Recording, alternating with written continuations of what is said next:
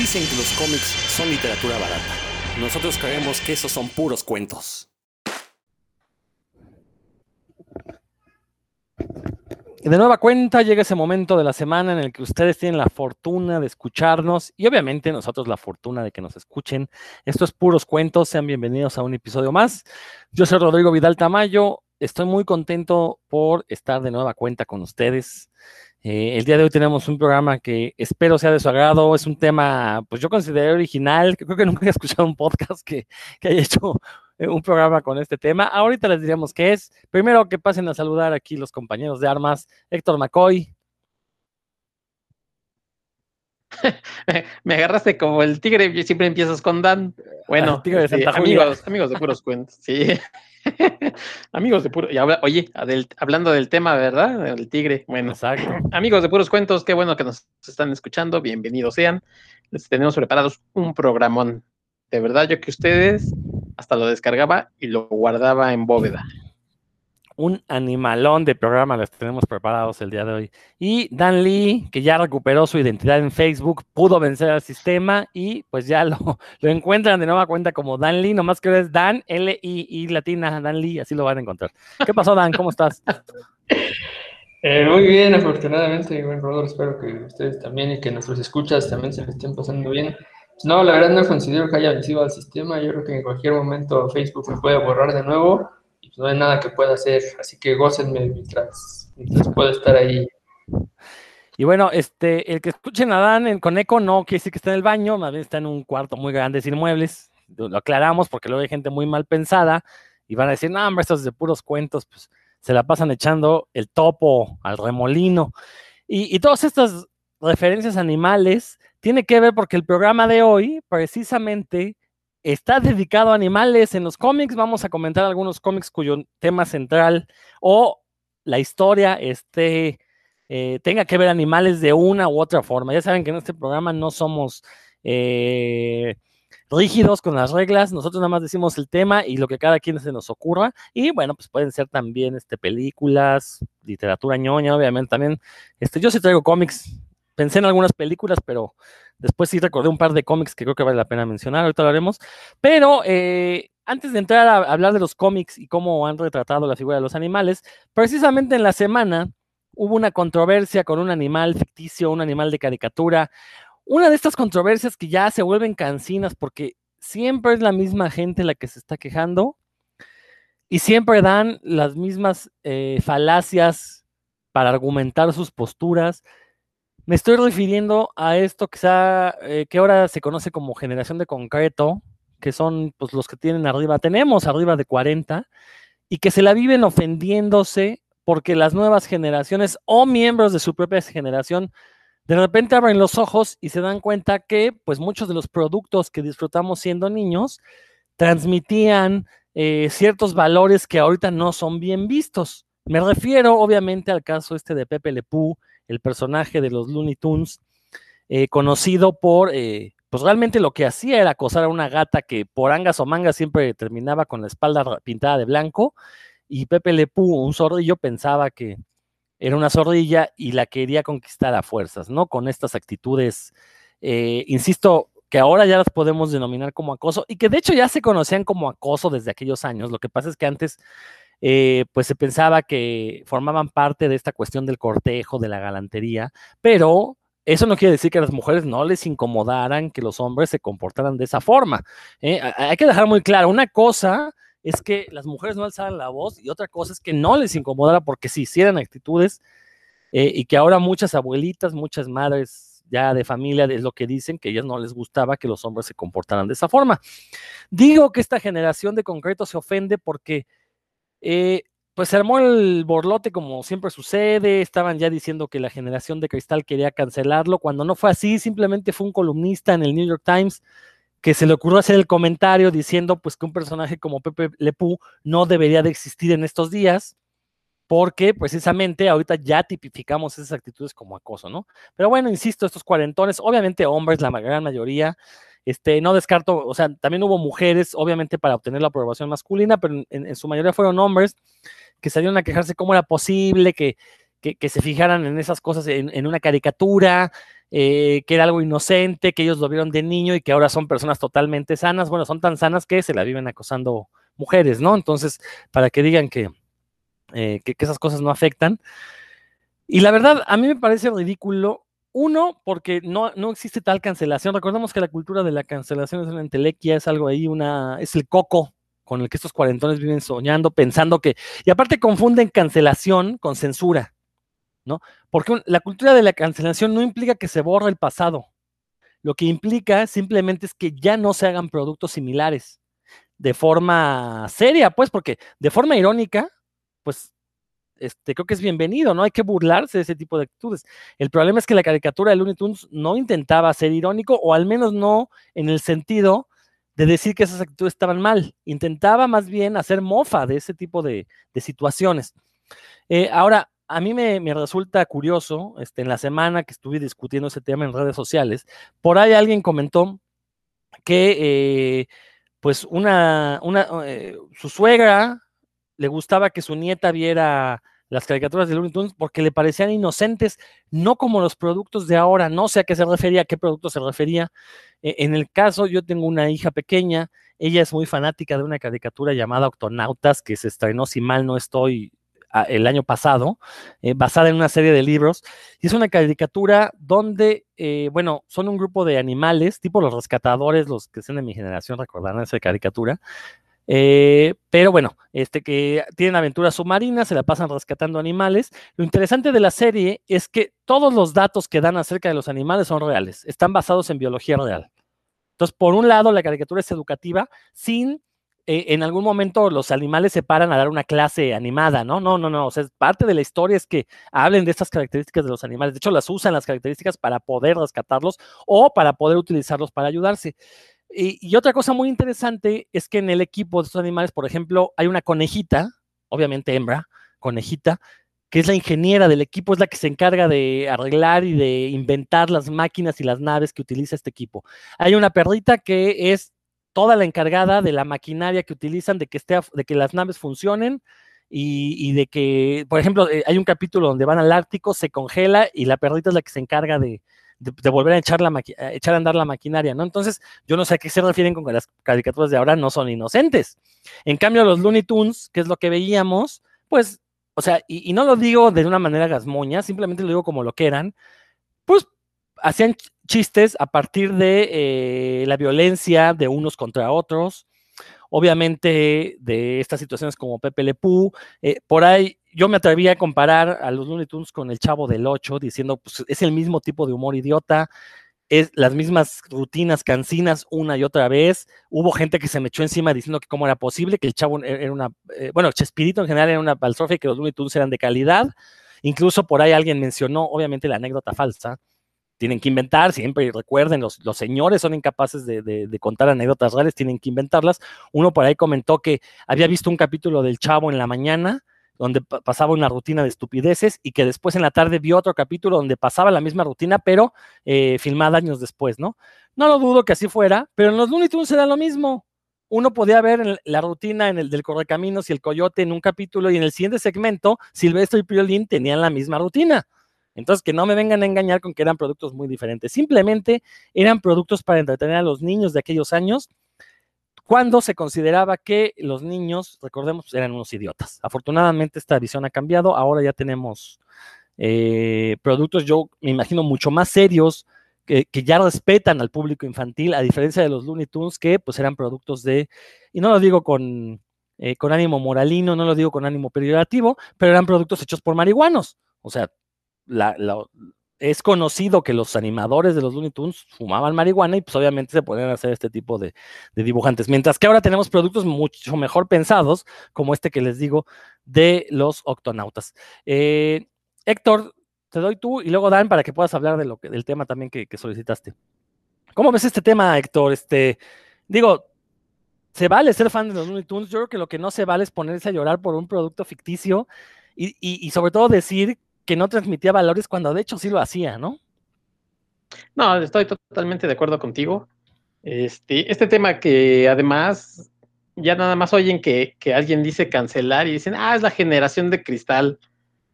La verdad es que que más de cristal se ven los de concreto y bueno, ya estas etiquetas que, que le estamos poniendo a las generaciones cuando realmente los de concreto se quejan de que es que ellos se quejan de todo, pues tú estás haciendo lo mismo, maestro, te estás quejando también de todo.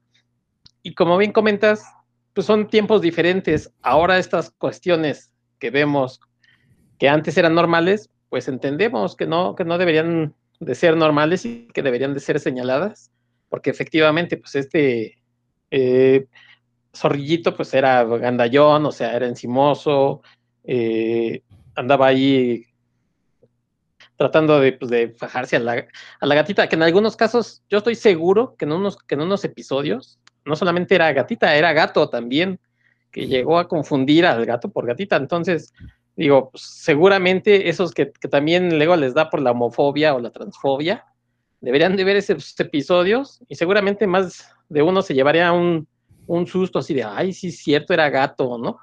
Porque también de todo mundo, de todas las cosas se quejan.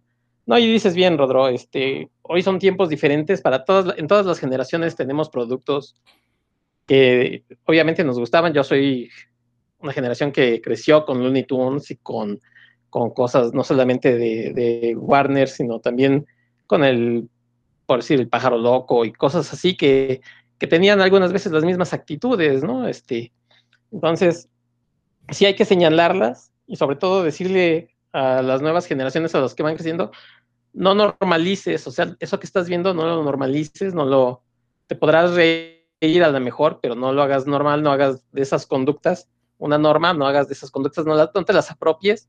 Entonces, eso de que se, quejen y se, rasguen las vestiduras por cosas que a lo mejor ya no tienen ni, caso, sobre todo porque fue una semana bien complicada, porque pues, supimos lo que pasó con, la marcha eh, del 8 de marzo, ¿no? Con eso de las mujeres, que también mucha gente se, se queja con lo de los monumentos y demás. Tuvimos el caso, si me permites, Rodro, esto de los maestros que estuvieron diciendo, es que yo no las entiendo, o sea, eh, por ahí uno decía, yo dejo que mi esposa me pegue. Oye, maestro, o sea, neta, ¿qué, qué cosas, ¿no? O sea, ¿en qué cosas se fijan? Pero bueno, entonces sí, te digo, yo estoy de acuerdo contigo con lo que estás diciendo y que, pues, que le bajan dos rayitas de esta generación que le llaman de concreto. Sí, e, ese ejemplo que dices, pues, del maestro este que deja que le pegue, bueno, el que por su gusto es güey, pues hasta la coyunda lame, ¿no? Y Dan, ¿tú qué opinas de esto? Y aparte hay otra noticia triste para, el espectáculo mexicano. Pues mira, primero, la verdad yo no estoy muy enterado de, lo de Pepe Le Club, sé como lo, lo así por encimita, y lo que sí me parece es que pues, yo no, o sea, Pepe Le Club me parecía chistoso en algunos episodios y nada más, pero lo que sí fui, me tocó ser testigo es de, de esta, estas chicas muy incómodas, amigas, muy incómodas por el, este acoso romántico, entre comillas, de, de chavos que pues, ya, ya les habían dicho que no les gustaban, que no querían nada con ellos y seguían, ya sabes, llevándoles la florecita, uno hasta, no le llevó mariachis a porque ya hubiera sido el colmo, pero así, ¿no? Ese tipo de, de cosas que, les resultaban muy incómodos y que pues, inclusive ya sabes, ¿no? Que uno así de, no, pues, este, quédate aquí, nos decía, ¿no? Ya sabes, no, no te vayas, no me dejes solo con tal y así, porque pues, sí le resultaba muy incómodo, uno, a lo mejor también yo cuando estaba muy chavo, caí en eso de, no, yo voy a ser romántico y la voy a conquistar hasta que ya, una, con una vez tuve suficiente para darme cuenta que ese no era el camino, ¿no? O sea, con un no, un no es no y se acabó. No, no así de encimoso con Pepe la verdad, este, yo nunca fui así de, valiente o inconsciente, no sé.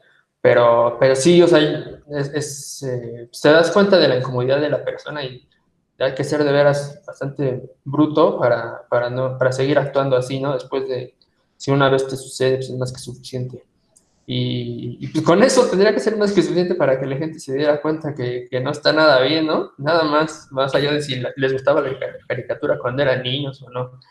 Yo sí debo confesar que me sigue divirtiendo cuando veo la pájara Peggy, cómo está molestando a César Costa y le echa, le hace marquitos con la mano peluda, así, le echa unas porras y le hace cosquillas. Me sigue divirtiendo, lo siento, lo, confieso. Me sigue divirtiendo cuando llega Vulgarcito y le pega un zape a la pájara Peggy. pero bueno, este, ya, ya ni modo, ¿no? Ya, ya confesé aquí, espero. No, pero espérame, Dan. Lo, que pasa es que, fíjate, hay una gran diferencia entre este chiste que mencionas de la pájara Peggy y César Costa y el de Pepe Lepú. El de la pájara Peggy, como dices, le, echaba porras, era ingenioso, pues, el acoso, ¿no? O sea, sí había una actitud de acoso, pero era irónico. Era burlarte del que está acosando, mientras que en Pepe Lepú era, ay, este, pues vamos a burlarnos de la desgracia por uno que lo están rechazando y la otra que está siendo acosada. Eh, creo que hay una gran diferencia ahí, por eso de repente salieron, obviamente, estos cuarentones a decir, ¿por qué a Puca no la cancelan? O unos ejemplos femeninos, ¿no? Que también ya han sido analizados, el problema es que ellos no se enteran porque obviamente no, no, no se meten a leer sobre estos temas de acoso, pero, pero es muy diferente cuando estás haciendo un humor irónico a cuando es un humor ah, eh, que donde estás burlando del malestar que, se provoca, ¿no? Entonces, este, sí, hay, sí hay que establecer esa diferencia. Perdón, Dan, continúa. Y, también, por ejemplo, hoy, ahorita que mencionaste ya como algo más serio, acabo de terminar de ver el documental en Netflix Nevenka sobre una, un caso que fue importante en España, ¿no? De, que una, una, concejal fue acosada sexualmente por el alcalde, o sea, la persona más con más poder de toda la ciudad estaba acosando esta, a esta chica que era joven cuando sucedió esto. Pues es terrible lo que le pasó a esta pobre mujer, tuvo problemas de salud, de, salud mental gravísimos y aunque ganó el juicio en el que se comprobó que el, que el alcalde le estaba acusando sexualmente, la Nevenka tuvo que, Nevenka Fernández se llama, tuvo que irse de España porque la vida para ella fue imposible ahí y el otro señor siguió viviendo ahí como un héroe, aparte, ¿no? como, como un héroe en, en su ciudad todavía hubo una manifestación de miles de personas a su favor, aunque el juez se comprobó, se comprobó durante el juicio que había acosado sexualmente a esta chica, ¿no? Fue de las primeras que fue, esto fue en el 2000, fue una mujer que abrió, que no se quiso quedar callada, y gracias a ella, pues otras personas han seguido pues, ese ejemplo, ¿no? Pero pagó ella muy caro, ¿no? Pagó ella muy caro. Y y la, y la gente de, que yo veo las entrevistas en el, en el documental, así como de, pues es que así era, el, ya lo conocí, ya lo saben cómo era, ¿no? Ay, es, este señor era muy galante, pues era un cabrón, perdónenme la palabra, ¿no? Pero pues, quien le hace eso a esa, a esa mujer abusando de su poder, pues no se le puede llamar de otra forma. Y aún así, el señor quedó, pues así, como un gran señor de ponfarrada, ¿no? Bueno, ya, perdón. Pero bueno, es el tema y lo acabo de ver hoy, entonces todavía me todavía me dura, ¿no? Me reverbera la, indignación de, haber visto ese documental. Eh, y bueno, sí, bueno, lo de la pájara pues, era un chiste, obviamente, porque pues, me sigue divirtiendo. Pero bueno, eh, y, y mencionaste otro tema, Rodro, que es lo de la inocencia de los contenidos actuales. Yo sí, como te digo, trabajé en una, una primaria, unos añitos, y sí me doy cuenta que los niños, por ejemplo, si oyen, si oyen la música que oyen, de repente está bien, bien manchada, ¿no? Bien este, pasada de lanza este, y pues, ah, cuando los oyes cantar, te oye, niña, ¿pero dónde aprendiste eso? Oye, niño, ¿no? ¿Dónde aprendiste eso? No, pues mira, dice mi papá, órale, ¿no? Pues sí, a lo mejor eso se refiere en quien te decía de los contenidos. Entonces, es tan sencillo como estar al tanto, ¿no? De lo que uno como padre, de, de los contenidos a los que se exponen a sus hijos. No es lo mismo los octonautas, que a mí también me gustan mucho. Informe de A mí me gustan mucho los octonautas también pero no es lo mismo eso que el de veras la música que luego andaban cantando mis alumnitos es este, no, no es nada, nada para niños. respecto al tema de la música, pues el rock and roll no tiene letras muy diferentes al reggaetón, sinceramente. Y bueno, deja tu el rock ah, and roll, está en inglés, está en inglés, pero uh, analiza las, o sea, ponte a leer las letras de Yuri, de Daniela Romo, de Lucía Méndez, que era lo que nos tocó escuchar de niños, que era lo que sonaba en el radio, y también hablaban de sexo no tan este, metafóricamente, ¿eh? Este, Daniela Romo, Daniela Romo quería amanecer con alguien, ¿no? El coro de la canción es Quiero amanecer con alguien, o sea, hablaban de sexo. Entonces, que no me salgan ahora los hipócritas a decirme que, que, el reggaetón, que está muy fuerte. Sí, quizás el reggaetón es un poco más explícito, pero también el lenguaje se ha vuelto más explícito. ¿No? Ya, ya, eh, cuando éramos ah, niños, cuando éramos niños no había groserías en la televisión abierta, ahora ya las hay. Entonces también, o sea, sí se ha modificado eso. Yo no digo que sea bueno o malo, simplemente se ha modificado. Pero los contenidos sexuales en la música popular siempre han estado. De hecho, el rock and roll, la pura, el puro nombre del rock and roll era un eufemismo de coger. Entonces, que no me vengan a decir con que el reggaetón es más vulgar que el rock and roll. Tú como padre, bueno, digo, aunque yo sé que te gusta el punk y muchas cosas, no, o sea, tú sabes que, que a qué expones a, a libertad en tu caso, ¿no? O sea, yo te digo, yo, yo soy fan de Kuka, de Molotov, de muchas otras cosas, este, como ah, el otro día puse aquí mismo, olvidemos el romance, ¿no? Pero no se lo no se lo voy a poner a mis hijos, ya, ya llegará la edad en la que lo van a descubrir de todos modos, ¿no? Yo así, pero así de onda. Ya vamos a cancelar a Dan. Bueno, también. este, o sea, uno tiene que estar a cargo de los contenidos que hay sus hijos. Eso, eso sin duda, ¿no? Estoy de acuerdo. Ah, bueno.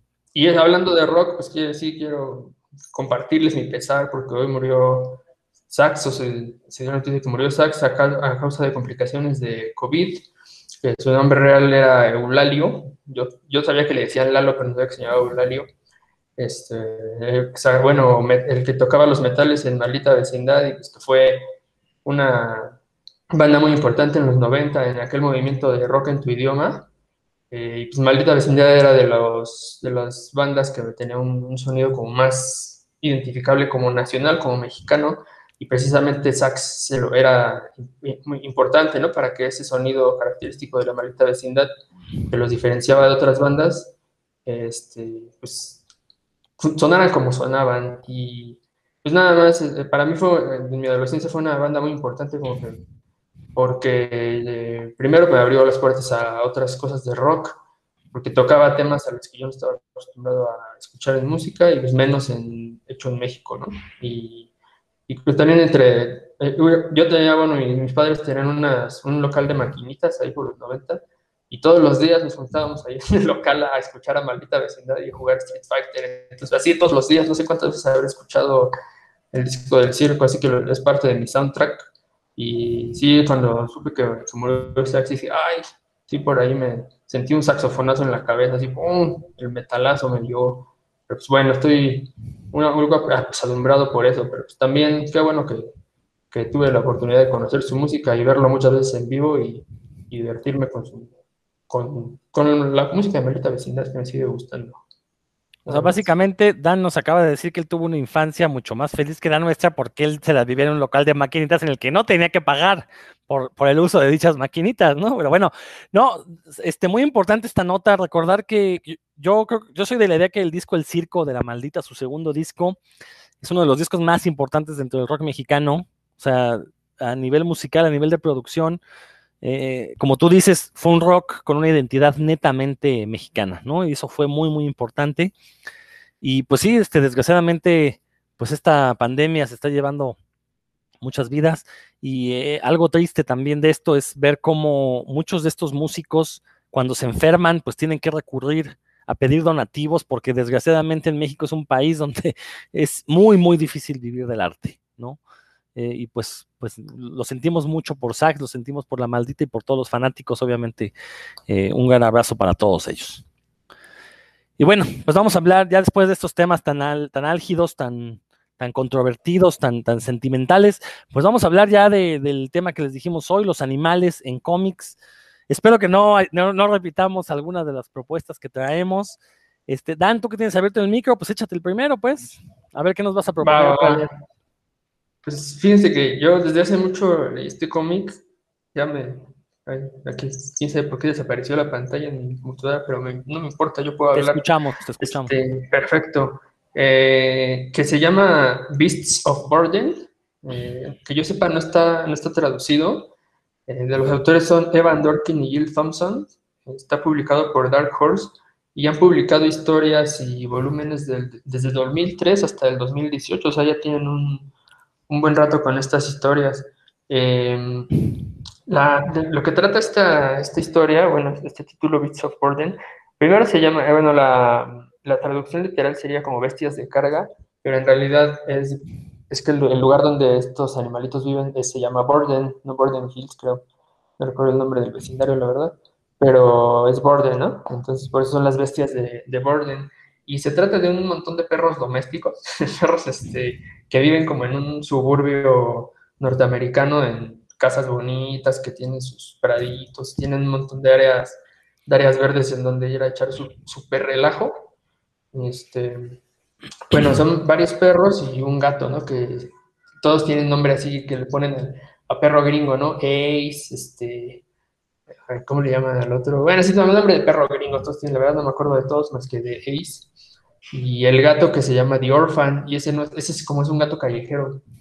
Pero bueno, lo importante de estos, o lo que distingue estas aventuras perrunas de gatunas, animalunas, es que son dentro de, la, de su vecindario están sucediendo cosas mágicas y ellos no saben, están todos sacados de onda porque primero ellos hablan entre ellos como si fueran humanos, ¿no? con, con, un lenguaje completo, con todos tienen una personalidad diferente, lo cual, hay unos que son chistosísimos, hay un pug que es chistosísimo, es un cascarrabia, ¿no? De todo se queja y es, muy gracioso.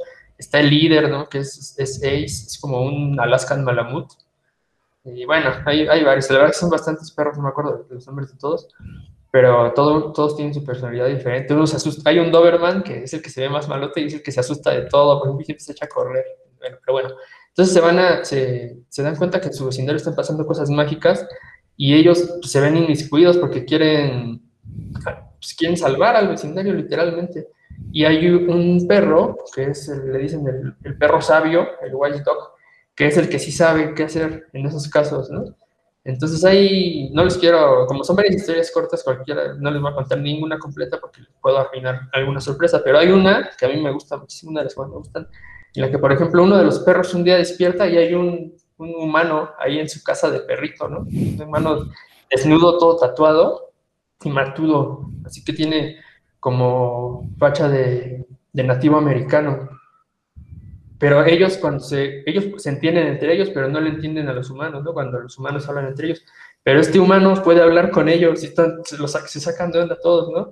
Y ya le van a hablar al perro sabio, que es uno de esos perros lanudos, lanudos, para que les expliquen lo que está pasando. Y él también dice, no, pues voy a investigar. Porque hay como una orden de, de perros mágicos que son los, los Wise Dogs, que son los que sí saben qué hacer en esos casos, ¿no? Y para orientar a los demás. Y bueno, resulta que este, este, este chavo que, que primero no se quiere ir de ahí, se quiere quedar a vivir con los perros, ¿no? Como que, porque se entiende con ellos y dice que se siente muy, muy bien. Entonces le consiguen ropa y le, ahí medio le dan de comer. Pero un día ven que se pone bien violento y se va a cazar, a, va a cazar a aves, ¿no? Al, como vive muy cerca, es un suburbio, vive muy cerca de, de un bosque, se va a cazar aves, el que se empieza a comportar raro y bueno, no les voy a arruinar la sorpresa, pero resulta que no es un humano normal, ¿no? Ya después van a ver de qué tipo de, de humano estamos hablando, pero así, por ejemplo, así, así se dan las, las, aventuras de ellos. Sucede algo que rompe el equilibrio del, del vecindario, pero siempre es algo mágico. Entonces, conforme van pasando las aventuras, eh, unos se, se, enfrentan a, a zombies, a animales zombies. Hay un, un aquelarre de brujas que, quieren invocar ahí a un demonio gato egipcio, por ejemplo. Este, hay una, los gatos, los familiares de las brujas, que son esos gatos mágicos, ¿no? Que tienen como poderes especiales, también este, los tienen que enfrentar. Uno de ellos, una gata específicamente, se, ellos le ayudan sin querer a algo y, y ella se vuelve también como su aliada. Hay un culto sí, pues así se puede llamar un culto, unas ratas, es un grupo de ratas de, albañal que tienen un culto, ¿no? Es así mágico y también tienen poderes y, se conforme estos perros que no tienen nada que ver con la magia, poco a poco se van adentrando en ese mundo, aparte de que van aprendiendo más, los invitan a, como a ser aprendices, ¿no? De, de White Dog, de perro sabio. Entonces van aprendiendo más, también al gato, ¿no? El gato es muy renuente porque pues, siempre aparte escábula, les hace bromas, ¿no? Los perros siempre les hace, les hace bromas de cómo se comportan, ¿no? De que son serviles y demás, este, y él no, pues él es muy independiente y así. De repente pasan aventuras en las que uno solo, es uno solo de los personajes. Hay un crossover con Hellboy, este, de que ellos le ayudan a Hellboy a resolver un caso y Hellboy también les ayuda a ellos. Entonces, ahí, conforme van pasando los volúmenes y las aventuras, que, que no son largas, siempre son autoconclusivas, pero conforme las vas, se van juntando, te cuentan una historia más larga, este, van aprendiendo más y se desarrolla muy bien. Este, también alguno de ellos en un momento se queda infectado así por la sangre de un hombre lobo, por ejemplo, y ese perro pues, tiene, ya se comporta diferente, tiene otras habilidades. Entonces, eh, es muy, por muchas cosas es atractivo, aparte porque la historia, como ya se habrán dado cuenta, a mí me gustó mucho y son cortas, lo cual lo hace muy fácil de seguir. El dibujo es, está hecho primero a lápices, ahí vienen al final de los volúmenes como el proceso, primero a lápices y luego con acuarela. Y es así, es una cosa que quita el aliento, como dicen, como dicen los gringos, o sea, de veras, este, hay unas escenas que uno se queda, no quisiera ni cambiar la página de, de lo bellas que son. Hay una que yo recuerdo mucho en la que hay un, el conclave este de ratas está atacando a, a un par de gatos en el subsuelo, pero pues no sé, o sea, de veras pues, uno siente que viene toda la horda de ratas encima, sobre uno, ¿no? Está, está muy cañón, el, el, arte está muy, muy, muy padre a cargo de Jill Thompson. Estoy hablando de los volúmenes 1 y 2. Hay un tercer volumen que también escribió Evan Dorkin, pero que lo dibuja otro Benjamin, no, no el nombre. Bueno, lo, lo, dibuja otro, otro, otro artista que inclusive yo creo que fue a propósito porque ya no se lleva, no son estos, estos animalitos, sino es otro cónclave de, de animales que ya son esos sí puro wise dog. Eh, muy, con, ya a mí se me hizo muy exagerado, ya no me gustó tanto, la verdad ni lo menciono aquí, pero sí es, está como fuera de esta continuidad que es el volumen 3. Este, pero bueno, el número 1 y el 2 se llama, el uno es Animal Rights y el segundo Neighborhood Watch. No sé si esté traducido, la verdad, este, pero pues yo lo leí, está, leí el primer volumen completo en, en Graphite, está ahí gratis, no hay que pagar nada para leerlo, y ya el 2, pues sí, ese ya tuve, ya no lo pude leer ahí, pero bueno, si, por si les interesa, ahí lo pueden encontrar. El arte, como les dije, está buenísimo, no tiene pierde. Si te gustan los animales, ahí está. Si te gusta la magia, ahí está también, ¿no? Si te gustan las aventuras en las que se van iniciando un, grupo de, como de muggles, ah, como dicen Harry Potter, ¿no? sabes de magia, eh, dentro del mundo de la magia también. Y, algo que es muy importante es que siempre en cada aventura se siente el riesgo, ¿no? Siempre hay algo en juego que es importante, hay mucha tensión, lo cual nos habla muy bien del escritor, maneja muy bien el formato corto y esta tensión no se pierde, ¿no? Y, las, los giros de tuerca por lo general no decepcionan. Entonces, la recomiendo amplísimamente. Los volúmenes 1 y 2 tienen, desde mi, si tuviera que calificarlos así con, con como soy maestro, tengo que poner calificación, les pondría 10 a los dos. Me, gustaron muchísimo. No sé si ustedes los conozcan. Yo no lo he leído, sabía de su existencia. Eh, Evan Dorkin, un autor que saltó a la fama por un cómic muy eh, irónico justamente que se llamaba Milk and Cheese, que eran las aventuras de un cartón de leche y una rebanada de queso amarillo, ¿no? Y que eran muy groseros y medio violentos, ¿no? Es lo único que conozco de Van Dork, no, no, no he leído Beast of Burden. Oye, nada más esto de los Wise Dogs, ¿no la traducción no sería perros magos? Recordando que los reyes magos de la Biblia en inglés son wise men. Entonces yo no sé si venga de ahí la, la analogía entre wise dog y wise men. Pues literalmente tienes razón, fíjate, literalmente son sabios y yo sí los pensé como en sabios por, la, por su conducta, ¿no? Dentro del, dentro del cómic. Pero pues también a lo mejor este, podría ser así porque pues un wise man es una persona que sabe y no necesariamente que nada más sabe de la vida, ¿no? Sino que en este caso pues, de otras cosas. ¿Por qué no? Yo diría, ¿por qué no? Muy bien. Héctor, ¿tú lo has leído? No, no, hasta ahorita que, sí, hasta ahorita que Dan lo mencionó, la verdad no, no lo había aparecido en mi radar y me, pareció muy interesante, le voy a echar una, una vista. Muy bien, pues vas, échate tú, Héctor, ¿con qué nos vas a presumir de, cómics de animales? Bueno, este, este es un cómic que, digamos que sigue publicaciones ongoing. Es del 2016 de esta editorial Aftershock y es un cómic que se llama Animosity, probablemente por ahí ya lo habrán escuchado. Eh, está escrito por Margaret Bennett y en el dibujo es Rafael de la Torre. Este cómic tiene una premisa muy, muy sencilla. Un día eh, los animales empiezan a tomar como conciencia y no solamente conciencia, digamos, humana, sino además la pueden expresar, empiezan a tener, digamos, voz, ¿no?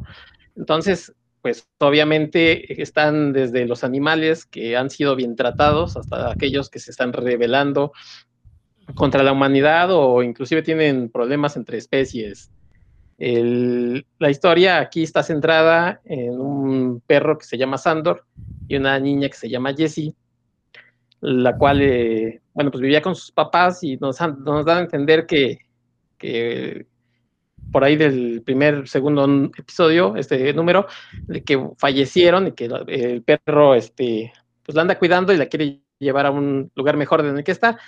Hasta cierto punto la historia es, digamos, una especie como de Walking Dead, pero pues con animales, porque están los buenos y los malos. Entonces, eh, es bastante interesante. Creo que la, idea es bastante interesante porque son estos animales que, que, uno a veces piensa que hasta los animales hablan, ¿no? O sea, si, ustedes tienen por ahí una mascota, han tenido alguna mascota y ven, han visto a su, a su perro, gato, lo que hayan tenido, hay veces que uno dice, pues este ya, ahorita, ahorita me va a decir algo, ¿no? Ahorita me va a decir algo. Y pues no, no habla, pero a lo mejor lo expresa con algún sonido, con alguna este, conducta. Y aquí sí los perritos hablan, los gatos. Y les digo, la historia tiene muy buena idea. Sin embargo, creo que eh, a veces hay que, dejarse como llevar por la historia, dejar que la incredulidad pues, viaje, porque la, señorita Bennett, supongo que en su, en su guion pone el perro abre una puerta y dices, ¿cómo va a abrir una puerta hasta con su garra? ¿Cómo va a abrir? ¿no? O sea, es un ejemplo a lo mejor que no, que no es este, que no viene en, una viñeta precisa, pero para que me entiendan. Hay, una, hay un ejemplo así muy, muy, muy claro que sí les voy a dar, no es un spoiler, no, no les afecta tanto, pero hay un venado en la historia que trae unas granadas en sus astas, colgando de sus astas. Entonces, en algún momento, por alguna situación, le dice este perro, este, suelta una granada y uno ve que vuela la granada y uno se explica, no se explica cómo el venado puede quitarle el seguro, puede hacer que, caiga exactamente esa granada, caiga exactamente en el lugar. Eh, obviamente no es culpa del dibujante, yo creo que es la, la, eh, forma en que está escrito Johnny que le dice la señorita Bennett, en este cuadro pues pasa esto. Sin embargo, también por ahí leí que este dibujante Rafael de la Torre brasileño eh, este cómic es de sus primeros trabajos y aunque lo hace bastante bien, me pregunta Dan que si no trae un mono, este, está pensando en, creo que en Remy o en una de esas. en Corazón Alegre está pensando, ese es otro. Entonces, este, es un buen dibujo, sin embargo, les digo, hay momentos en que creo que la narrativa, no sé si es por el guion, como que brinca y como que uno se saca de onda y bueno, ¿qué, qué, qué está pasando? La niña que les digo que, es protagonista del cómic se llama Jessie. Por momentos a mí, al principio me parecía que tenía como 8 o 9 años. De pronto este, sucede algo que uno dice, bueno, entonces ya está como entre los 10, 11, ¿no? Digo, a lo mejor no parece como tanto, pero sí, este, el dibujo como que, no, o sea, como que en ese caso cuando son niños o los hacen como enanitos, o sea, como un, un señor como chiquito, o este, entonces uno como que dice, bueno, esta es una niña, es una niña pequeña, tiene 7, 8 años a lo mucho, y pues no. Y en general el, cómic, les digo, va bien. Eh, si ustedes le, dan una leída, bueno, pues serán sus mejores eh, jurados para, para, darle una calificación a algo. Pero este, sí, sí, esas partes que les digo que uno tiene como tropecioncitos, pues, pues déjenlos de lado y diviértanse. Entonces, ese, esa es mi, serie, mi, cómic que les recomiendo hoy, Animosity. Oye, decías que era de editorial Aftershock. ¿Este es algún subsello de otra editorial más grande? ¿Perdón? No, es una editorial independiente que ah, surgió precisamente. De hecho, esta señorita Bennett tenía otro cómic que se llamaba Anxiosity, Anxiosity. Creo que era sobre como aliens o como insectoides, una cosa así. ¿Y no estaba relacionado con este por el nombre? Porque son no. parecidos, ¿no? Sí, tiene muy parecido, pero no. Ah, ok. No, no, la verdad es que no, yo, no lo conozco. Este, digo, también suena interesante, ¿no? Esta cuestión, aunque, aunque sí, yo, yo sí soy muy rígido con esta cuestión de, de la credulidad, ¿no? O sea, ok, puedo, puedo, entender que un hombre, puedo creer, creerme la idea de que un hombre puede volar, pero pues si me estás justificando que vino del espacio, eso, ah, pues va. Pero si de repente dices que los animales hacen cosas que dices, ¿cómo lo hizo? Como, digo, estoy seguro que lo hace. Que, hablar, ajá, yo creo que hablar, un animal, expresarse, lo podríamos creer por lo que les digo. Si uno tiene un animal, bueno, dices, en cualquier momento va a hablar este, este perro, este gato, ¿no? A ver, dime qué quieres. Pero ya tener ni siquiera que haya sido como una metamorfosis, que hayan tenido, hayan adquirido este, eh, propiedades eh, humanoides, pues no, no es el caso, o sea, siguen siendo los mismos animales, solamente que tienen esta peculiaridad. Pues que ver, ¿tú lo conocías, Dan? Lo he visto muy anunciado ahí mismo en Graphite y como uno de los títulos que más promueve Aftershock. No me ha llamado la atención hasta el momento, pero sí, bueno, Aftershock es una, ahorita que preguntaste, es una editorial que sea, que es, digamos que su fama la ha hecho con base en, que su sus guiones en teoría son o buenos o choqueantes, ¿no? Valga la, redundancia, como que tienen ideas que sacan mucho de onda. Y de hecho yo estoy leyendo una serie que ya comentaremos aquí ahorita de ellos, que se llama Miskatonic, imagínate nada más. Miskatonic, este, que está muy buena, ya la comentaremos más adelante porque todavía no termina, de Aftershock, que sí, o sea, esa está muy buena, o sea, que es una buena carta de presentación, sí que sí está de Animosity, pues igual eh, pues hay que darle una oportunidad, por algo es que, que, le están invirtiendo tanto en promoverla, supongo. Y ahorita que mencionabas eso de abrir la puerta, Héctor, en el en, en Beasts of Burden hay un momento en el que tienen que entrar a una casa los, unos gatos y, digo, perdón, los perros y un gato, pero pues no pueden porque sus manitas no les dan. Y entonces le convencen a un mapache de que les abra la, la puerta porque él sí puede hacer así, ¿no? Con sus manitas. Y este, esa parte está chistosa. Pero pues hay que, sí, suena interesante. Eso de Walking Dead con animales me logro, me llamó la atención. Pues habrá que checarlo, ¿no? Bueno, pues ahora me, toca a mí hablar de algún cómic que tenga que ver con animales. Yo me voy a ir con el cómic de superhéroes porque en 2012 se publicó una historia que creo que hasta ganó muchos premios dentro del cómic de Hawkeye, escrito por Matt Fraction y dibujado por David Aja.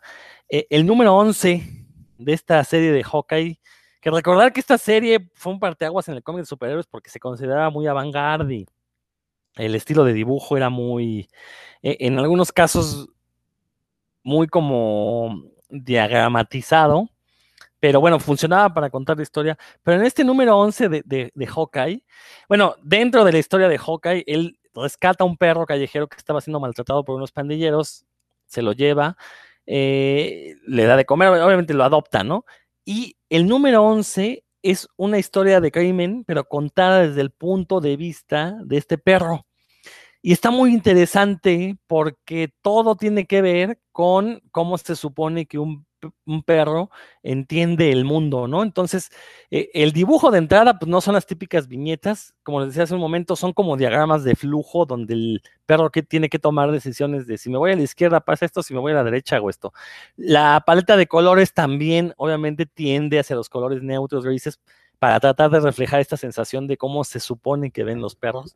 Entonces, está muy interesante porque, este, aparte Matt Fraction, se aventó unos guiones bastante cómicos en todo este cómic, todo este volumen de, de Hawkeye, la verdad es que vale mucho la pena. Y, bueno, en este número pues somos testigos de cómo el perro como que le capta la onda a la, heroicidad de Hawkeye y pues eh, intenta ahí resolver un crimen, ¿no? Él, es testigo de un crimen y bueno, empieza a, seguir algunas pistas, algunos rastros, pues para tratar de, de, encontrar al culpable, ¿no? Este, que es un asesinato el que intenta eh, resolver el perro. Y no les voy a contar mucho más, pero la verdad es que fue un número sorprendente. De hecho, yo, comencé a leer esta, serie precisamente porque alguien me dijo, no, es que hay un número del perro que es buenísimo en el cómic de Hawkeye, ¿no? Entonces tuve la fortuna de ir a la Comic Con de San Diego, conseguí los primeros dos volúmenes de Hawkeye, aparte con 50% de descuento. Eso va uno a San Diego a comprar cómics baratos. Y, la verdad es que sí, este número es sorprendente, se merece, ganó un premio Eisner, si mal no estoy, se merece todos los premios que, se, le hayan dado, porque yo nunca había visto una narrativa contada desde el punto de vista del animal, pero no tratando de antropomorfizar al animal, ¿no? Sino de presentarlo con, eh, pues, un nivel cognitivo menor al que tendría un humano. Eh, estoy seguro que Matt Fraction a lo mejor no hizo mucha investigación de cómo ven los perros el mundo. A final de cuentas es una historia fantástica. Ningún perro va a resolver crímenes. Pero en este caso, insisto, queda muy bien con el tono del cómic porque sí, sí manejaba un humor muy, ¿cómo le llamaremos? Muy, muy fino creo que es la palabra, era un humor muy fino, o sea, no, no era un humor que rayaba en la vulgaridad, sino que hacía chistes de, plano como este del perro, o sea, ¿quién se avienta a hacer todo un número narrado desde el punto de vista de un animal, no? Pues eso habla de, es un humor que sí tiene cierto nivel de intelectualidad. Eh, tengo entendido que este, al menos este número sí se publicó en México, esta serie de Hawkeye se, publicó, creo que no se publicó completa, le faltaron algunos números, pero este número del perro sí, sí, sí, se, sí se editó en México, entonces si pueden rastrear por ahí, y si no, pues están los tomos en inglés que pueden comprar por internet, porque la verdad, toda esta serie de Hawkeye vale muchísimo la pena, creo que es de lo mejor que se ha hecho en cómics de superhéroes en la última década, y en particular este número 11, en serio, no nos va a dejar indiferentes porque la verdad el perro se avienta ahí una, este, maniobras que ya quisieran los de CSI, ¿no? No sé si ustedes lo han leído, Héctor, ¿tú lo leíste? Sí, sí, claro, este, a mí me gustó bastante. De hecho, y ahorita que, lo mencionas, por ejemplo, eh, se está haciendo la serie, ¿no? En live action de Hawkeye, está basada totalmente en este ron de, de Fraction y David Aja pues obviamente la gente, la gente que lo leyó y que le gustó, pues espera más o menos un nivel de, alto, ¿no? De esta serie. Por ahí hemos visto ya este, algunas fotos donde sale este, este perrito, el Pizza Dog. Entonces, muchos se preguntan si va a haber un episodio precisamente, ¿no? Este, con esta visión del perrito, que, bueno, pues sería, mm, la verdad, fantástico. Pero, digo, o sea, si no, pues ahí está el cómic. La verdad es que sí, váyanse al cómic, leanlo primero ya después veremos qué tal la serie, pero no, no, nos, no esperemos a que, a que este episodio salga así íntegro. Pues, si lo hacen algo y le sale bien, pues mejor.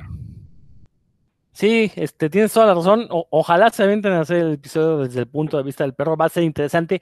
Obviamente creo que es mucho más sencillo hacerlo en televisión, porque pues es una cámara, ¿no? Una cámara este, borracha, una cámara subjetiva. Entonces, sí, creo que... Las películas de Benji.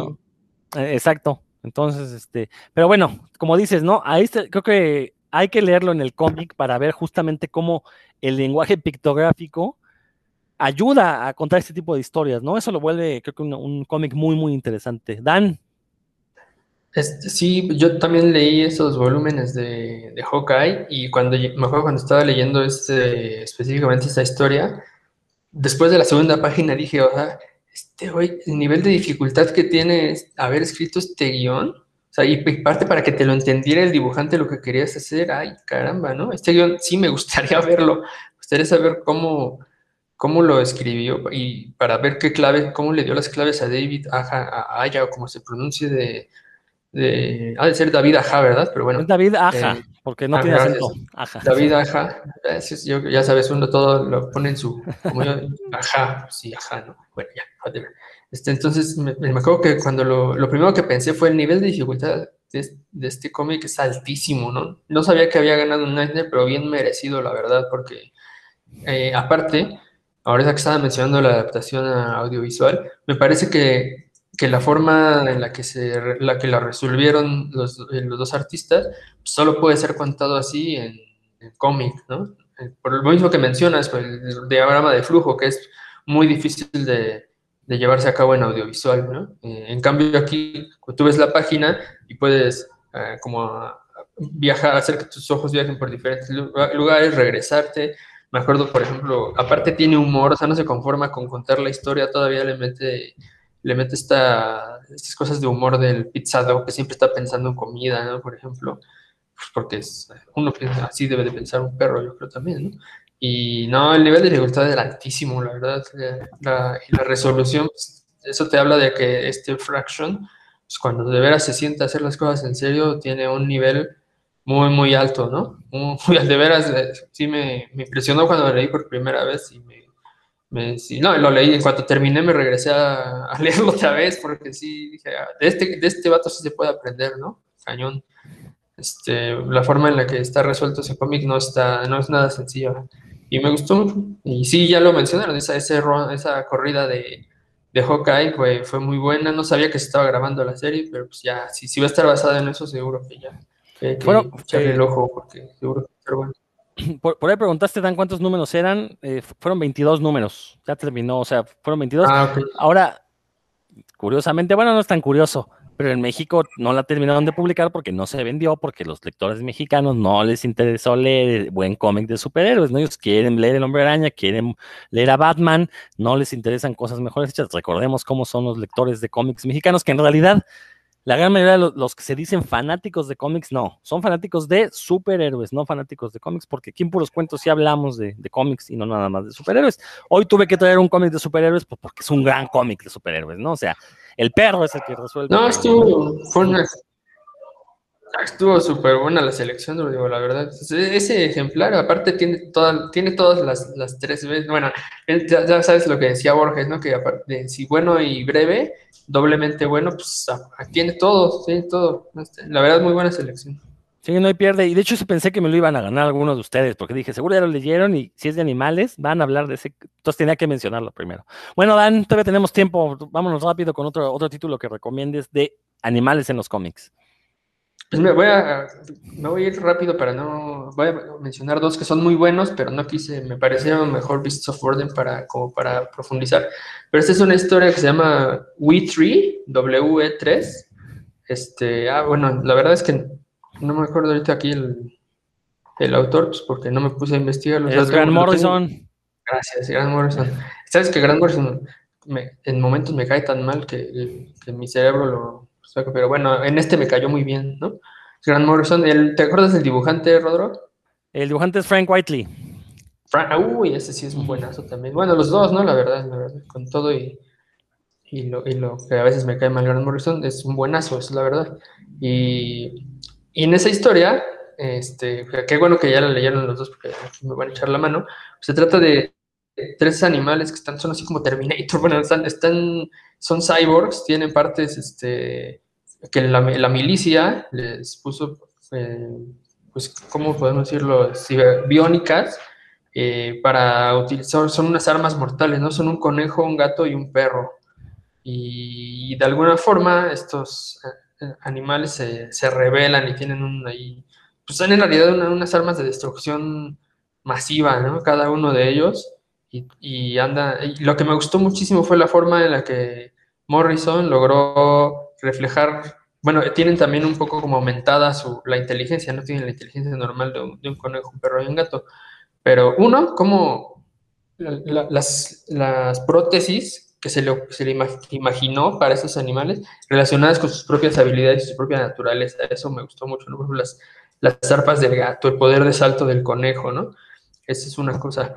Y dos, la forma en la que se comunicaban entre ellos. De veras, también otro, el nivel de dificultad que se puso ahí Morrison. Nosotros sabemos que Morrison, cuando quiere, también hace unas genialidades, ¿no?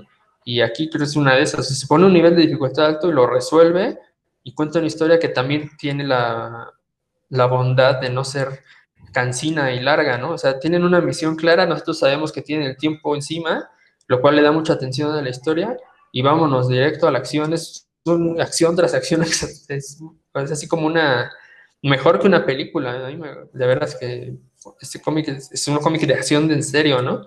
Te, mantiene todo el tiempo con los héroes en, tensión, realizando cosas y en, combate cada tres páginas. Y está, no recuerdo exactamente por qué es que tienen el tiempo encima, como que los pueden, los pueden destruir ahí, pero pues, lo bueno que ustedes ya leyeron, así que nos pueden, pueden echar la mano ¿Qué, recuerdan de Wii 3, queridos amigos? A ver, Héctor. Sí, es, una serie, la verdad, bastante interesante aquí, porque además le, dota como de humanidad a los animalitos, pero como bien dice Dan, tampoco es que le dote de mucha inteligencia, o sea, de como no de inteligencia este, a niveles humanos, ¿no? Les da humanidad, pero no inteligencia humana. Entonces, los animalitos andan que se dan cuenta de que si se, se liberan, ¿no? Digamos, de la, de la opresión de la que están siendo, de estos, de estos eh, eh, eh, cosas que, están haciendo sobre ellos, pues van a ser mejores todavía que, que de lo que nada más están este, usándolos para sus propósitos malvados estos hombres. La verdad es una serie que a mí me gustó. Son tres numeritos también, o son seis son tres, ¿no? no, son tres, sí, es muy cortita. Sí, sí, es muy cortita. Y se va como agua, la verdad. Si ustedes tienen chance de leerla, o si ya la leyeron, se darán cuenta que es una historia que se va bien rápida. Fíjense que yo, yo, esto de que sea tan cortita, a mí fue una de las cosas que no me gustó. Eh, lo cierto es que también la leí ya muy tarde. este, todo mundo me había hablado de ella, que era una gran joya, una maravilla de Grant Morrison. Eh, y ya que la leí, cuando yo ya estaba disfrutando los personajes, se acaba, ¿no? Porque son tres números muy cortos. Este, sí, sí, está muy tensa en realidad, pero sí la sentí muy rápida, muy acelerada. Creo que sí daba para seis números al menos. Este, lo cual es curioso porque yo siempre me quejo de que las historias ahora las están alargando. pero esta, esta en particular la sentí, la sentí, muy acelerada, entonces creo que no la disfruté tanto como, como ustedes. Y no digo que sea mala. Y por ahí hay una película de animación que se llama Los años de la plaga, no, Los perros de la plaga, de Plague Dogs, que muchos la, han comparado porque esta, esta película, no la he visto, la verdad, ¿no? Pero este, de hecho es uno de mis pendientes. Eh, trata sobre, llega una enfermedad que mata a los humanos, no sé si los extingue, pero mata a muchos y quedan unos perritos que van ahí este, buscando comida y todo eso. Dicen que es una película muy triste, pero dicen que tiene muchas similaridades con este, We que de hecho ustedes no lo saben, queridos escuchas, pero hubo algunos títulos que vetamos para este programa porque ya los habíamos mencionado. Y creo que yo estuve a punto de vetarlo porque ya hemos hablado de We en este programa varias veces, pero bueno, qué bueno que lo trajiste, Dan, porque yo no había hecho este comentario de que a mí no, me encantó el cómic, ¿no? Lo sentí muy, muy acelerado. Pero bueno, es una buena aportación. Dan, ¿vas a comentar algo más? Bueno, no, que le toque a Héctor o a ti y luego ya. Fue cortito, fue cortito. Ok. Vas, este, vas, Héctor. Ah, yo les iba, les iba a hablar, ahorita que al principio que dijiste que en, cualquier lugar, pues dije, bueno, pues entonces me voy a brincar este porque les iba, les iba a hablar de Mouseguard, pero ya se ha hablado, creo que mucho de esa historia. Lo que sí siento es que pues, creo que nos perdimos de una buena adaptación en cine porque eh, la iba a, hacer la adaptación Fox y cuando adquirió Disney, pues canceló toda la historia. Entonces, eh, les quiero hablar rápidamente de una película que vi en Disney Plus, que se llama El único y gran Iván. Es una película que pone su atención sobre los animales en cautiverio.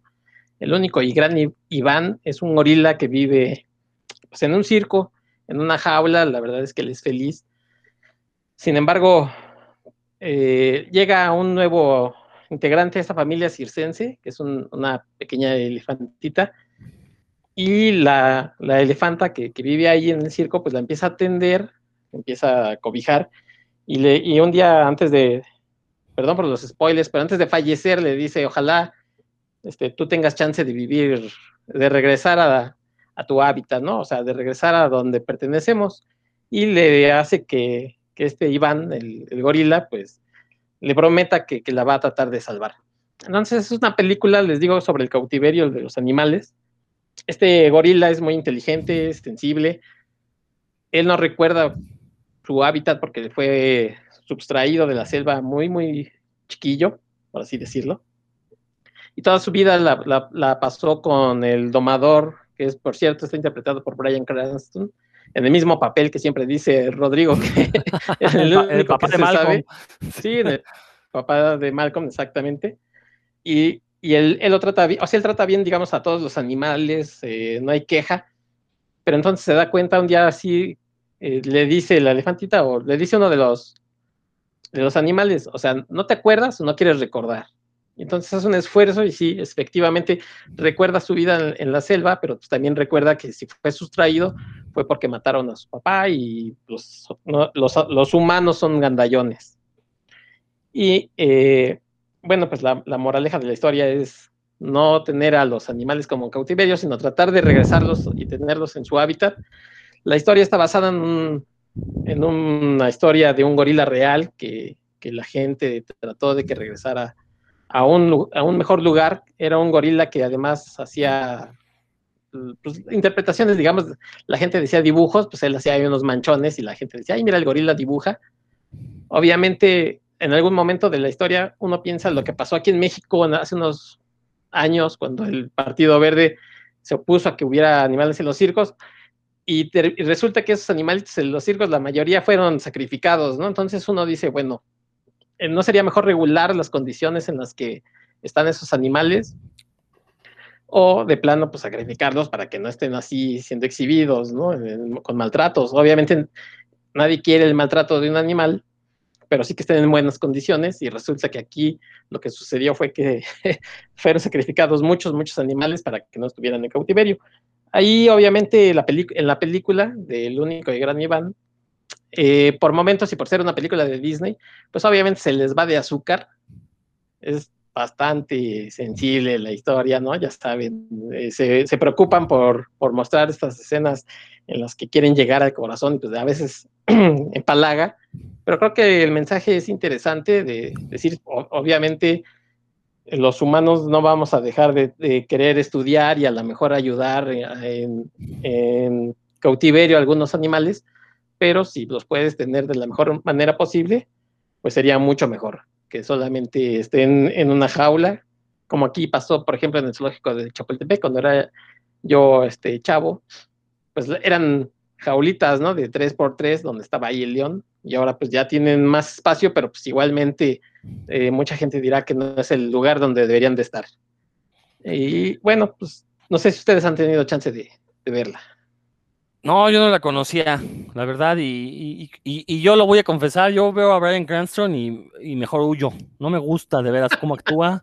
Este, en Godzilla hizo un papel deplorable, la verdad. La película es deplorable, pero y él todavía es peor dentro de Godzilla en la primera parte. Entonces, este, no, yo la verdad le huyo. Este, nada más, ¿qué tan vieja es la película? Que no había escuchado. No, aquí en México se estrenó hace un par de meses, creo. Es del ah, año pasado. Ah, de hecho, las voces, por ejemplo, de este gorila es eh, Sam Rockwell, la elefanta grande es eh, Angelina Jolie, no mal recuerdo. Sale por ahí ah. un perrito que es Danny DeVito. Entonces, o sea, tiene buen casting de, voces. Están hechos por animación, todos los animalitos, para que no dijera nadie que, pues, que se abusó a este, animales reales. Nadie se quejara. Y les digo, la única cosa es que pues, a veces se pasan de, de velocidad las películas estas de Disney, pero me parece que por lo menos el mensaje sí, sí es como para, para discutir si, si, si, ¿qué vamos a hacer con estos animales que han vivido en cautiverio? Si regresarlos como al pobre de Willy, que luego resultó que creo que se ahogó, una cosa así, o este, ayudarlo a, solamente a, mejorar sus condiciones de vida. Dan, ¿tú la conoces? No, no, no, por ahí dice que no. No, no, no he visto esa movie, pero lo que sí me doy cuenta es que, que Héctor tiene el corazón de plomo, como dijo Parchís, porque no se no se deja conmover por las escenas de, Disney. No, sí, sí. Ni, por la muerte de sí me salieron las lagrimitas, en otras y... en una sí se me aguaron los ojos. Hablando de Remy, se me hicieron ojos de Remy, pero en otras, pues, sin palabras. No, está bien. Ya no estoy diciendo cosas tristes que Forte, la muerte de pues, Keiko, Remy, de corazón alegre. Digo, sobre todo si, si siento que nos, escuchan, hay, hay padres de familia y quieren ver una recomendación en Disney Plus, pues ahí pueden aprovechar, ¿no? Y ver esta, esta, esta película. ¿Que, ¿Puedes repetir el nombre, por favor, Héctor? Sí, se llama El único y gran Iván. El único y gran Iván. Perfecto. Bueno, pues yo también voy a hacer una segunda recomendación de cómic también. Vámonos con un cómic de Alejandro Jodorowsky, acompañado por Moebius, este dibujante francés. Es un cómic que se llama Los Ojos del Gato. Creo que es uno de sus cómics más famosos fuera del mundo de la escena de los fanáticos de cómic, precisamente por el tema que maneja. Y también porque es un cómic de estos silenciosos, no hay palabras, o sea, acaso habrá algunos este, efectos de sonido, si mal no recuerdo, eh, y es una historia, pues, que combina la fantasía con el surrealismo. Eh, es una historia muy incómoda, la verdad, uno cuando la lee, es incómoda eh, de repente porque, pues, no hay palabras, ¿no?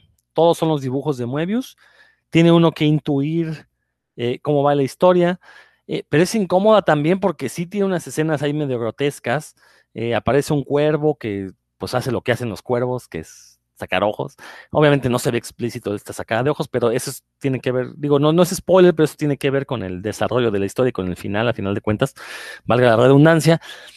Pero obviamente es de estos cómics que, vale la pena echarles un ojo, precisamente uno, porque para que se vean cómo se puede hacer un cómic sin palabras, sobre todo para aquellas personas que no sean muy afectas a leer cómics, creo que es de estos cómics que les pueden recomendar para que vean que no necesariamente tiene que haber globitos con palabras, el dibujo de Moebius que es espectacular, eh, eh, que aparte tiene una atmósfera, como les dije hace un momento, muy incómoda porque eh, pues uno se empieza a hacer preguntas, ¿no? ¿Qué, este, ¿Qué es este mundo donde se está viviendo esta gente? que eh, sale un personaje humano que, bueno, ¿qué, ¿qué, es, no? ¿Por qué suceden los hechos que suceden dentro del cómic con esta persona? Entonces, la verdad, uno termina y tiene que volverla a leer, pues para ver si le puede entender un poquito más, ¿no? Deja como muchas dudas abiertas eh, que no es el objetivo de la historia eh, subsanar, y ahí radica precisamente parte de esta hipnosis, ¿no? Recordar que Jodorowsky, bueno, este, cuando hizo este cómic ya estaba entrado en esta fase de que él se cree el gran mago y cosas así. Entonces, como que este cómic precisamente, esa es, su idea, ¿no? Como que convertirlo en algo hipnótico para que nunca sepas por qué se vuelve atractivo. Eh, es un cómic en blanco y negro, o al menos solo en una tinta, o sea, no, no, no tiene colores. Pero eh, digo, para que se den cuenta que Jodorowsky, si, no son fan de su película, eh, pero el Jodorowsky que hace cómics es un artista muy diferente al, cineasta y sobre todo no tiene nada que ver con este fantoche en el que se ha convertido ahora y que se pone a decir estupideces en Twitter. Pero para que vean cómo eh, un, artista puede ser polifacético y no necesariamente caerle cualquiera de las otras facetas que tiene, ¿no? Entonces, Los Ojos del Gato de Alejandro Jodorowsky y de eh, Moebius, que por cierto se podía conseguir en México cuando Norma constantemente distribuía cómics aquí. Bueno, cuando había una distribuidora más bien que traía cómics de Norma, eh, hace mucho que no lo veo.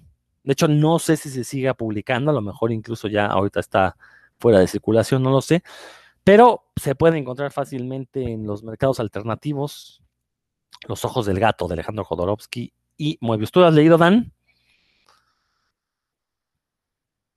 No, pero sí suena muy atractivo, por, ya por lo que mencionaste, a mí sí, esos cómics que, que, se, que basan toda su, su, narrativa en solo las imágenes, eh, siempre son atractivos. Para mí me gusta ver cómo, cómo resuelve las cosas el guionista y el, y el artista, y pues en este caso, hablando de, ya hablamos de un mago, ¿no? De Grant Morrison, ahora del otro, que, que sí, este, cuando, también otro que cuando le, parece que cuando hace bien las cosas, sí, sí son importantes, trascendentales y, que lo mantienen a uno pensando, ¿no? Eso, creo que es lo que puedo decir de Jodorowsky. Sí, sí, sin duda que, me interesa. ¿De qué año es, Rodro? Ah, a ver, déjame ver si te consigo el dato. Justo tengo aquí abierta la página. Permítame un momentito. Debe ser de años 80, ¿eh? Yo creo que no creo que sea más ni más atrás. Eh, déjame ver. Ay, no, en esta página que abrí precisamente no dice. no dice de qué año es. Pero bueno, ahí es cosa de meterse al internet y buscar. Pero sí debe ser años 80, yo, yo le calculo. No creo que sea ni más viejo ni más reciente. ¿Tú, este, Héctor, lo conoces? 78, dice este. Ah, bueno, casi 80, bueno, está bien, le fallé por dos años, hombre. Este, ¿Tú, Héctor, lo has leído? La leí hace bastantes años, Rodro. De hecho, eh, precisamente aquí en Puros Cuentos, en alguna ocasión, todavía estábamos en el circo, hicimos un programa sobre Jodorowsky por ahí la comentamos. La verdad no la tengo tan fresca, la leí, la releí, creo que en aquella ocasión leí, leí algunos números, no soy fan de Jodorowsky, pero hicimos un programa y la, medio la comentamos, entonces, este, lo, obviamente el dibujo de Moebius pues vale muchísimo la pena, pero no, la verdad no la tengo tan fresca, no es algo que, Jodorowsky no es, no es algo que a lo que regrese yo. Muy mal, muy mal, lector, pero bueno, ya, este, ya, ya quedará en ti, ya quedará de ti. Bueno, pues este, a ver, Dan, rápidamente, tú tienes otro título que querías mencionar rápido y ya con eso vamos cerrando el programa. Si Héctor tiene otro, también bueno, chance. No, la, otra vez, la otra vez lo le dimos cuando hablamos de Garth Ennis, lo mencioné así muy rápidamente, que es Robert Red Charlie. Es una miniserie de cuatro números, me parece.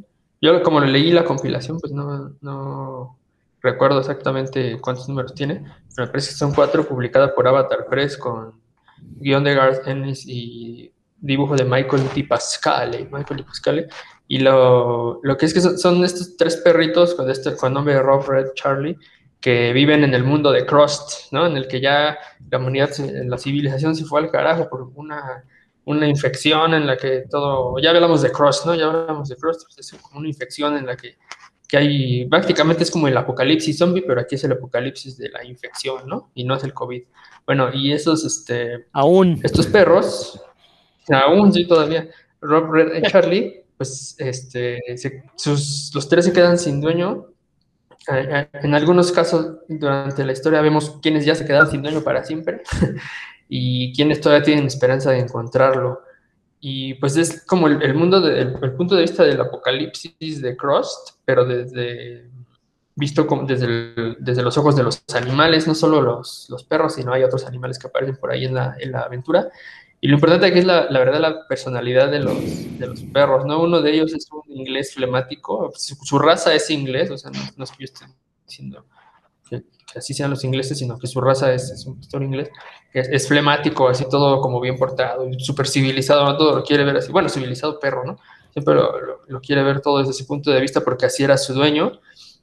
El otro es como un perro estándar, como uno se imagina que, que sería un perro así alegre, y el otro hasta sus mismos compañeros le dicen como pues, que, que, no le casca, ¿no? Como que no piensa con mucha, como le falta un poquito de inteligencia a ese perro, pero es porque él se deja guiar mucho por sus instintos, como que siempre está eh, pensando más en, comer y otras cosas instintivas, ¿no? Que, que, en, resolver los problemas que se les van presentando. Y entonces su principal motivación es encontrar a sus dueños o a, unos, a unas personas que como que les empiecen a resolver la vida como se le resolvían los dueños eh, y se dan cuenta, pues tienen un choque con la realidad al ver lo que, cómo está el, el nuevo status quo, ¿no?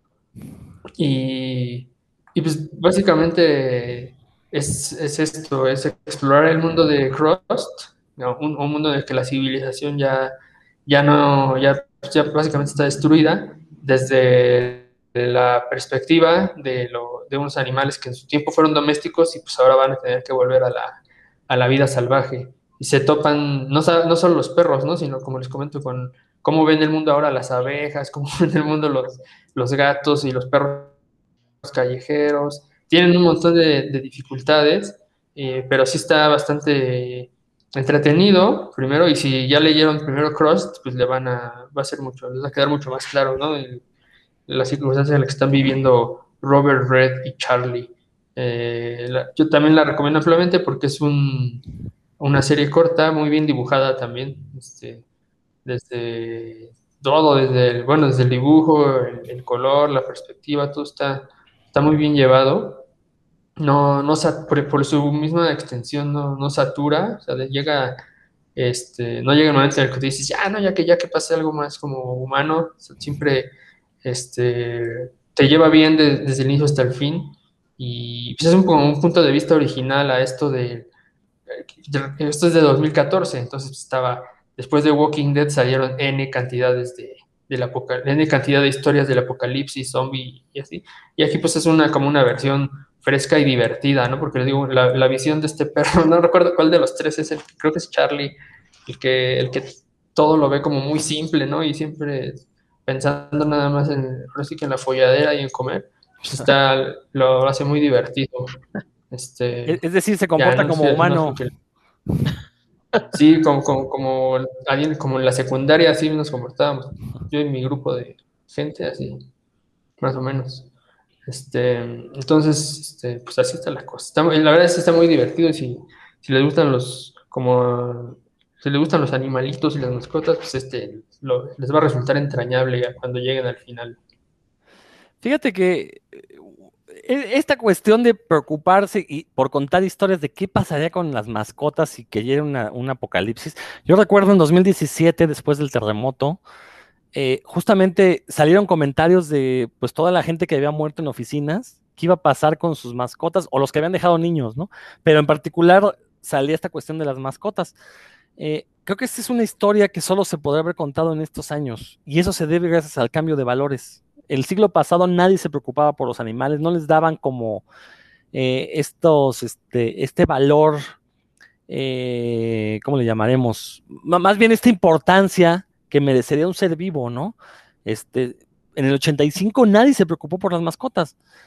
Y, ahora vemos ya este cambio de valores, ya se les da, se habla de derechos animales, cosas así, y precisamente eso permite que se cuenten este tipo de historias como Robert Red Charlie, como la misma Withery, ¿no? Eh, entonces, para todos aquellos que se quejan de que es que antes todo era mejor, pues no, no era mejor, ¿no? Simplemente era diferente. La, la manera en la que apreciábamos el mundo. Ahora lo apreciamos de esta forma y gracias a eso tenemos historias tan originales donde vemos el punto de vista de los animales, ¿no? Cosa que en el siglo pasado era impensable, ¿no? Totalmente. ¿Cómo ves, Héctor? Sí, tienes razón. Esta historia, además, si conoces el mundo de Cross, pues te va a, gustar mucho más. Y si te la encuentras por ahí, que crees que nada más es por los animalitos, está bonita, pero se necesita como que el contexto de la historia.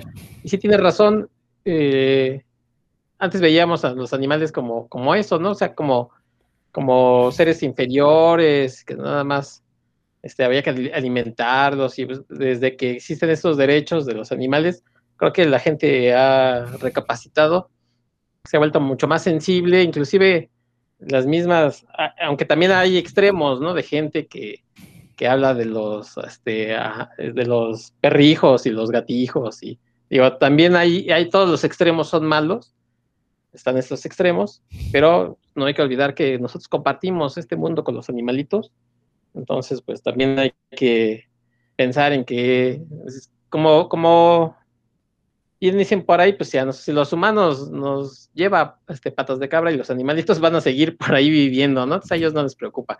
Pero entonces, mm, por cuestiones de karma, mejor traten bien a los animalitos, no vaya, no vaya haciendo. No, importante eso que dices, ¿no? O sea, nosotros nos podemos extinguir, pero la vida va a seguir. Pero si los animales se, se extinguen puede que nos lleven a nosotros entre las patas, porque nosotros dependemos totalmente de una infinidad de animales, ya sea directa o indirectamente, ¿no? Aquí termina el pontificio por parte mía en este programa de puros cuentos. Pasamos a despedirnos. Héctor, si gustas despedirte.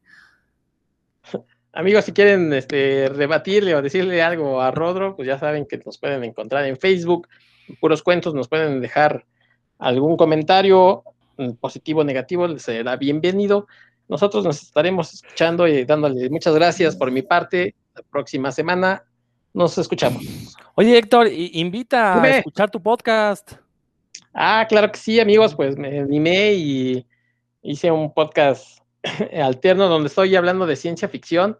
Precisamente el señor Cascarrabias que dirige este, que es Rodro, pues ya me apadrinó y ya va a salir el segundo episodio donde eh, tiene chance de estar conmigo. Ya vamos por el cuarto episodio. Se llama De la ciencia a la ficción. Entonces, si gustan buscarnos así en todos los lugares de podcasting eh, de, de, fina escucha, como es iVoox, Spotify, en Google Podcast, de la ciencia a la ficción, tendré mucho gusto ahí de que también pasen a dejarme saludos. Excelente. Un podcast bastante interesante acerca de ciencia ficción. No está tan clavado, eso, creo que es algo, un punto muy positivo. No, no eres el erudito eh, que, le hable, que le hable a otros eruditos, ¿no? Más bien eres el que el, fanático de la ciencia ficción que quiere compartir ese gusto por la ciencia ficción, ¿no? Eso está padrísimo, eso me, encantó del podcast. Entonces, cualquier persona que, que esté interesada en, adentrarse, en iniciarse en el mundo de la ciencia ficción, este podcast de la ciencia a la ficción es perfecto para eso. Y no lo digo porque yo haya sido invitado, lo digo porque, pues, eso tú me dijiste, ¿no, Héctor? Que era tu, tu, objetivo. Sí, sí, sí, que, este, que la gente a la que nos, eh, nos tenga, me tenga el favor de escucharme, pues se identifica que a lo mejor si no sabe tanto del tema como yo, pues tenga la oportunidad de ir creciendo y aprendiendo y yo que les pueda a lo mejor sugerir algún título de, para lectura o para vista en, cine, en televisión, y que todos podamos compartir sin que salga gente a decir, es que tú no entiendes, y no, no, no, aquí es para divertirnos y para darle este punto de vista de la ciencia de la ficción. Muy bien, Dan. Ay, pues sin duda que le voy a echar un, un oído a ese podcast porque la ciencia ficción en literatura me gusta mucho, yo creo que es de lo que más me gusta leer Así que pues ahí estaría al pendiente, mi buen Héctor. Y, este, y pues bueno, sí, gracias por escucharnos, amigos, en este programa dedicado al, reino animal y pues, a títulos que no, que no van a escuchar tan, tan, tanto en otros lados y que espero que les hayan llamado la atención como nos la llamaban a nosotros en su momento. Y pues bueno, pásense, sigan pasándosela bien y recuerden escuchar y compartir porque y comentar, como bien dice Héctor, porque siempre le ponemos mucha atención a sus comentarios. Hasta pronto. Muy bien, pues eso fue el puros cuentos de esta semana. Nos escuchamos próximamente. Si por alguna razón estén escuchando sin saber este programa, bueno, este programa lo encuentran en todos los sitios finos de podcast dentro del canal de revista Cinefagia. Y ahí mismo pueden encontrar un podcast de cine también bastante bueno, igual de sesudo y erudito que es este puros cuentos. Nos estamos escuchando. Hasta la próxima.